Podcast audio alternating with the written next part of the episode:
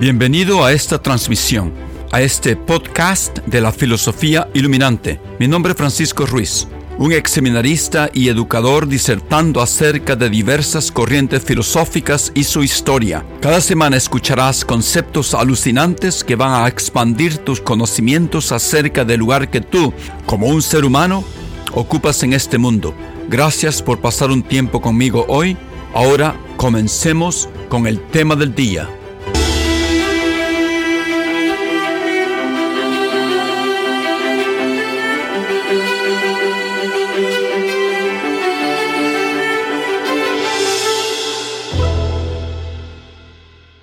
Eh, buenos días, buenas tardes, buenas noches.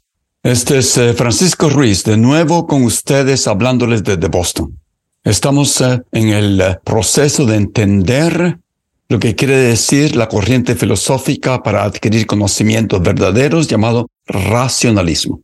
Estamos hablando acerca del filósofo Descartes. Ahora, vamos a empezar un poco más de lleno después que ya hemos hablado de su contexto histórico acerca de las meditaciones.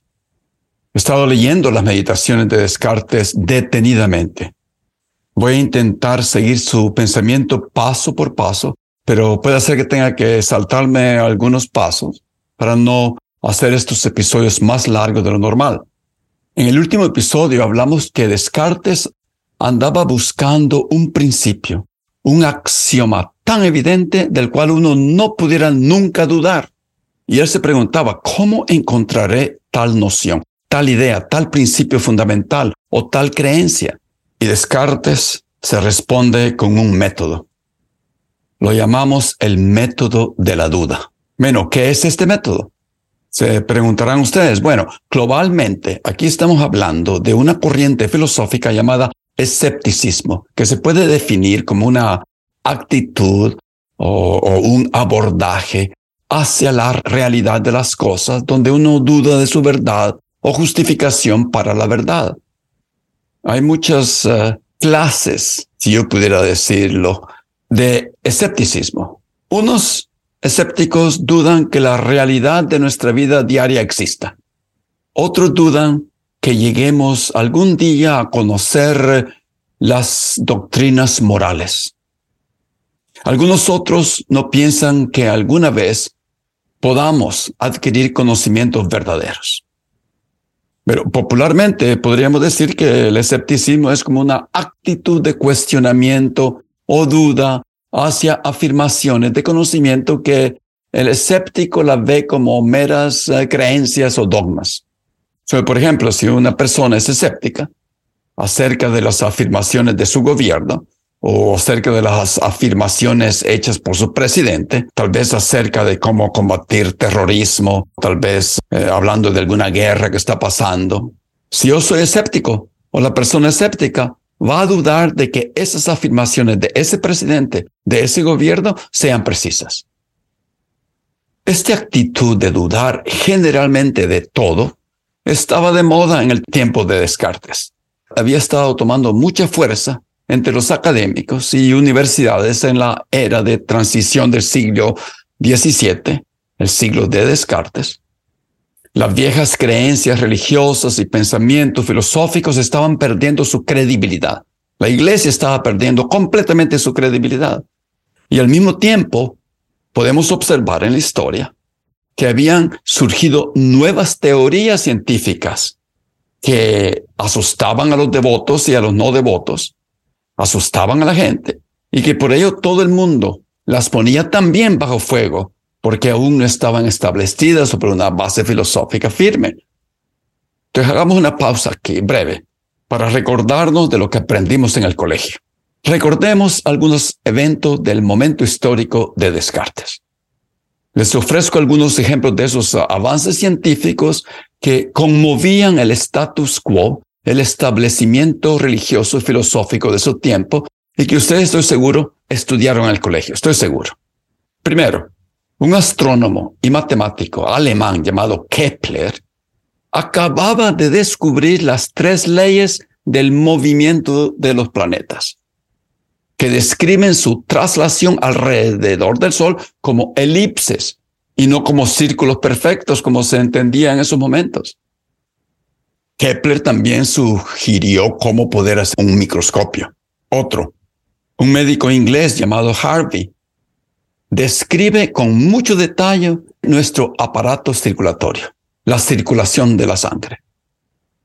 Otro, otro médico inglés llamado Gilbert o Gilberto descubre el campo magnético de la Tierra y por supuesto, el gran descubrimiento, invento, se lo debemos a Galileo Galilei, inventando el telescopio en este siglo. Y al mismo tiempo haciendo las observaciones telescópicas de las manchas solares y al mismo tiempo desarrollando una teoría antes que Newton lo probara con su ley de gravitación universal que los cuerpos cuando caen libremente bajan a una aceleración constante. No sé si ustedes han visto esos eh, videos donde la pluma y la gran bola de acero, las dos cosas caen al mismo tiempo en el vacío. Estamos hablando aquí de algunos pocos avances científicos impactantes durante la vida de Descartes, o sea, durante la primera mitad del siglo XVII, de los años 1600. En la otra mitad hubo muchísimos más descubrimientos e invenciones. Estamos en el auge de lo que los historiadores llaman la revolución científica. Ese es el espíritu, el aire académico en el que vive Descartes. Descartes entra en este espíritu histórico de duda y decide utilizar el método de la duda para su búsqueda de ese axioma, de ese principio base para su filosofía. Pero a pesar de la quietud solitaria de sus meditaciones, la duda de Descartes es revolucionaria. Va a derrocar todas sus creencias, dudar de todo, para lograr su audaz búsqueda de una filosofía absolutamente cierta.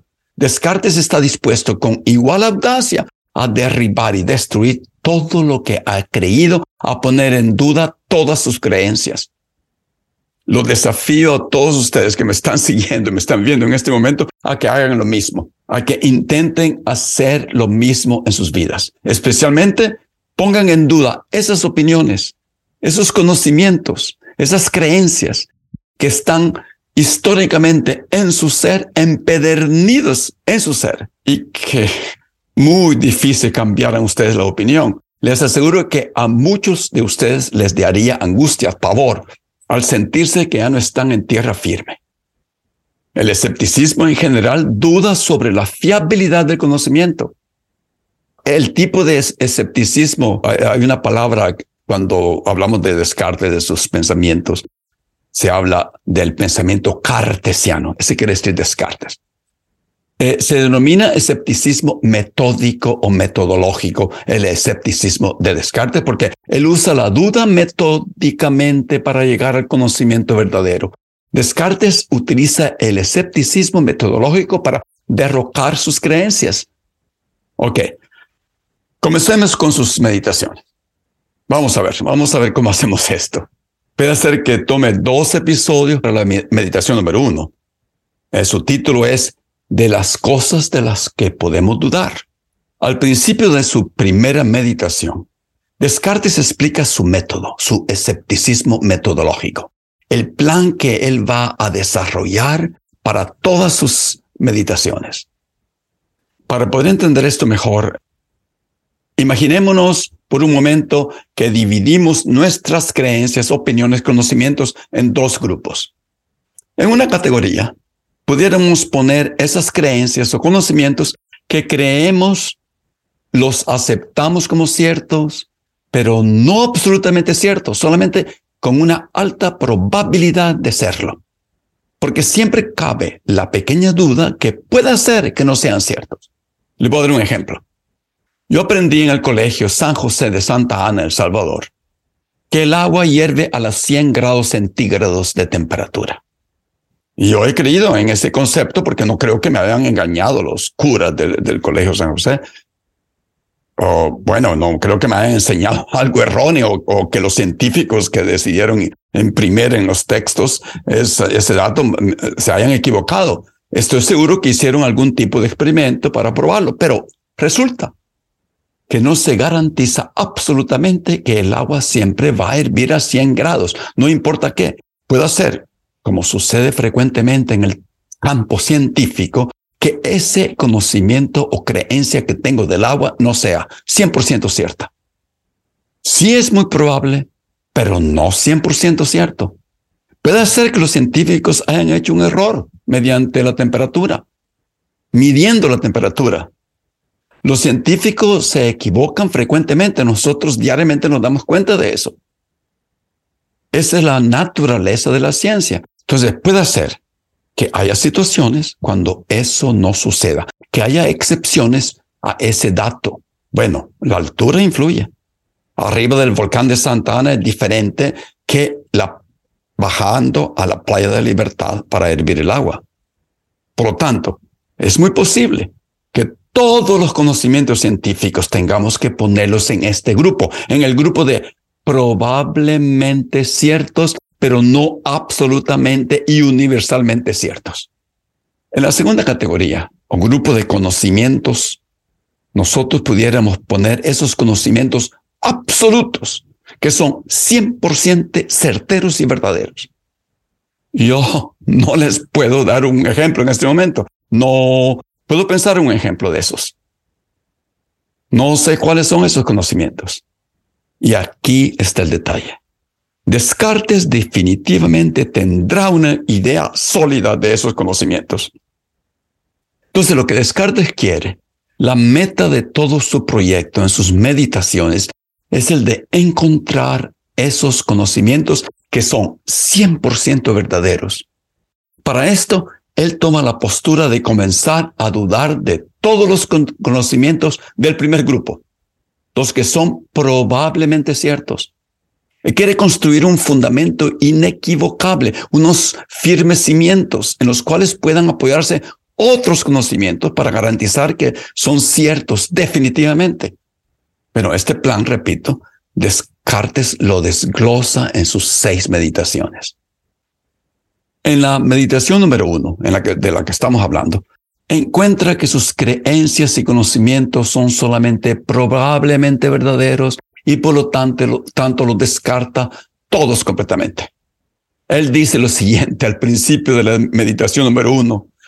La razón me lleva ahora a pensar que debo abstenerme de dar mi asentimiento a las opiniones que no son del todo ciertas e indudables, con el mismo cuidado que lo hago con las que son manifiestamente falsas.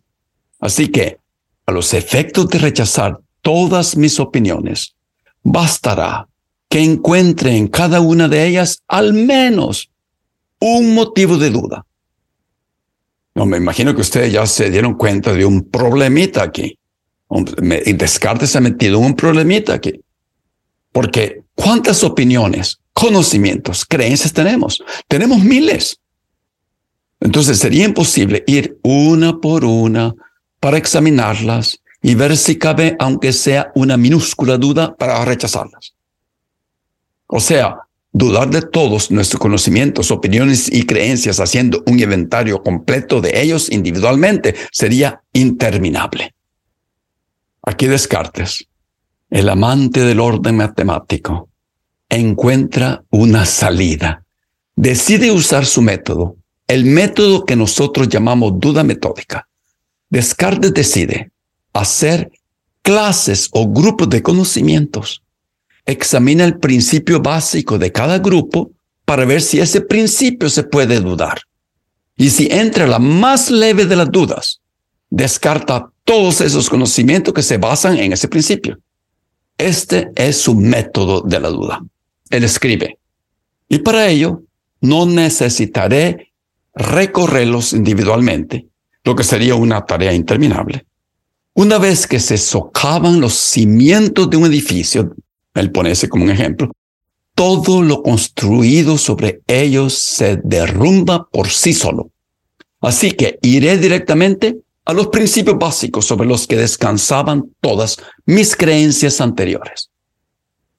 Entonces, el primer grupo de conocimientos que descubre son todos esos adquiridos por los sentidos, por la vista, por el olfato, por el oído, por el tacto, etc.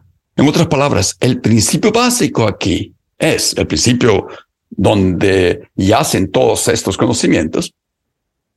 Nosotros lo podemos describir como hay que tenerle confianza a los sentidos para adquirir conocimientos. Entonces, lo primero que hay que examinar son las creencias de la percepción sensorial. Descartes escribe en el tercer párrafo. Bueno, como ustedes saben, lo escribió en latín. Dice algo como nempe quicid actenus, ¿no? Ciertamente todo lo que hasta ahora he admitido como absolutamente cierto lo he percibido de los sentidos o por los sentidos. Persensus accepte, escribe. He descubierto, sin embargo, que estos se engañan de vez en cuando. Y es prudente no confiar nunca en aquellos que nos han engañado, aunque solo haya sido por una sola vez. Hmm. Bien estricto. Bueno, nosotros en nuestra vida nos damos cuenta de cuántas veces nosotros en, nuestro sentido nos engaña, casi diariamente. Algunas veces pensamos que es un insecto el que se arrastra atrás en nuestra espalda y nos quitamos la camisa o la blusa para espantarlo y resulta que era un pelito de la cabeza que se había soltado y caído entre la espalda y la ropa. Otras veces vemos personas que se mueven en la noche y resultan ser sombras de los árboles azotados por el viento. Otras veces la vara que yo metía en el río Lempa del Salvador, cuando de pequeño jugaba, veía que se doblaba al entrar. La sacaba y la veía recta. La volvía a meter y se doblaba. Y yo de pequeño decía, oh, esta es dobla, pero no está doblada, está recta. ¿Qué pasa aquí? Bueno, los ejemplos de Descartes son de su tiempo, obviamente. Él dice, el aspecto que tienen los objetos distantes a simple vista, por ejemplo, ahora lo niega el telescopio, porque Galileo había inventado el telescopio en 1609. El, el microscopio, ¿no? diseñado por Kepler en 1611, niega ahora el aspecto de los objetos diminutos a simple vista. Escribe eh, Descartes. Entonces, claramente, dice Descartes, los sentidos no son dignos de confianza como fuente de certeza. Lo que me ha engañado una vez puede volver a engañarme. Así que Descartes, en este paso, decide descartar todos los conocimientos recibidos por los sentidos. So, aquel principio que hay que tenerle confianza a los sentidos es derrocado y todos esos conocimientos que se apoyaban en él. Recordemos lo que yo dije en el primer episodio acerca de Descartes. Él tiene tres requisitos para encontrar un principio básico y primero, primero que la proposición sea imposible de dudar, segundo que sea una verdad última, que no se apoye en ninguna otra verdad y tercero que se trate de algo que exista. No, no podemos estar hablando de unicornios, por ejemplo, aquí después de haber descartado todos los conocimientos obtenidos por los sentidos, en su meditación número uno, Descartes hace una pausa y da un paso hacia atrás y dice, mm, tal vez me estoy equivocando aquí, porque al pensarlo seriamente, no soy capaz de dudar que estoy aquí físicamente presente en mi recámara, en mi cuarto, en mi sala. Esto no lo puedo dudar. yo lo veo. Eh, él escribe lo siguiente, sin embargo, podría ser que aunque a veces los sentidos nos engañan acerca de cosas pequeñas y muy distintas y muy distantes, hubiera, sin embargo, muchas otras de las que no se puede dudar aunque hayan provenido de los sentidos. Como que ahora estoy aquí, que me hallo sentado junto al fuego, no estaba enfrente de su fogata en su, en su sala de estar yo estoy vestido en un abrigo de, de, invierno, me imagino que él está hablando de una bata, y yo estoy viendo que mis manos están cerca de mí, y estoy viendo que tengo un papel en mis manos y cosas semejantes. Ahora bien, ¿con qué razón se podría negar que estas mismas manos o que todo este cuerpo me pertenece? Esa es la pregunta. Lo que está diciendo aquí es, tal vez necesito corregir un poco lo que he dicho hasta ahora. de los sentidos, porque es imposible para mí negar que tengo estas manos, que estoy vestido, que tengo este cuerpo. Estas no son cosas pequeñas o distantes, porque cuando se trata de cosas pequeñas o distantes es obvio que los sentidos nos engañan, pero mis manos, yo las siento, yo las veo, lo mismo con mi cuerpo, yo siento y veo, y veo mi bata o traje de invierno cerca, eh, eh, que estoy vestido con él. ¿Cómo puedo dudar de eso? Entonces, el principio general aquí sería, hay que tenerle confianza a los sentidos cuando se trata de cosas grandes y cercanas a uno. ¿Cómo es que él va a derribar este principio? Descartes es persistente en encontrar una duda tan lejana o pequeña que ésta pueda ser y comienza a dudar de eso mismo que para nosotros, bueno, es obvio, nos parece obvio. Y para él también, que tenemos manos, que tenemos cuerpo, comienza a dudar de ese principio que uno tiene que tenerle confianza a los sentidos cuando se trata de cosas cercanas y grandes. Y él continúa preguntándose, recapacita y encuentra una salida y dice, mmm, una de estos, que ahora que me acuerdo, una de estas noches yo soñé que estaba sentado aquí. Entonces puede ser que esté soñando en este momento. ¿Se acuerdan del episodio pasado que comenté que Descartes le encantaba dormir hasta mediodía? El que dormía tanto de haber tenido este sueño frecuentemente. Entonces concluye, mm, lo que percibo por los sentidos pueden ser los engaños de un sueño. ¿Hasta dónde llega Descartes para dudar de todo? Espero que se estén dando cuenta. ¿Me están siguiendo hasta ahora? Los sentidos me engañan algunas veces parece que no, pero cuando parece que no, que no me engañan, puede ser que sea un sueño, no la verdadera realidad de las cosas. Bueno, eso nos ha pasado varias veces a nosotros, estoy seguro que a ustedes les ha pasado en estos días, como por ejemplo, yo soñé la otra noche que no había oído la alarma para levantarme a tiempo para comer desayuno y salir a buena hora para el trabajo. Soñé que había bajado las gradas al primer piso, entrado a la cocina y había visto el reloj de la pared que me indicaba que estaba media hora tarde y me entró una angustia al pensar que la administración de mi colegio tendría que pedirle a otro profesor, sin prepararse, que enseñara mi clase. Y sentí un gran alivio cuando de verdad me desperté. Pero aún ya de verdad despierto, por un momento dudé y se me ocurrió pensar que tal vez era otro sueño que todavía no había despertado. Descartes tenía razón. Hay muchos momentos cuando uno no sabe si está despierto o soñando. Así que uno tiene que dudar hasta de las cosas grandes y cerca de uno, hasta de nuestras manos, de nuestro brazo, de nuestro cuerpo. Descartes escribe, mientras pienso estas cosas con más atención, veo con tanta claridad que nunca se puede distinguir con indicios ciertos cuando estoy soñando de cuando estoy despierto. No puedo distinguir el sueño de la vigilia. Entonces, no hay señas que me hagan distinguir el sueño de la vigilia. Yo no pudiera, por ejemplo, darme un gran pellizco en el brazo para despertar de un sueño o que, eh, que probara que estuviera despierto, no durmiendo, porque puede ser que esté soñando cuando me pellizco. Entonces no hay nada que pueda hacerse para probar si uno está despierto o durmiendo.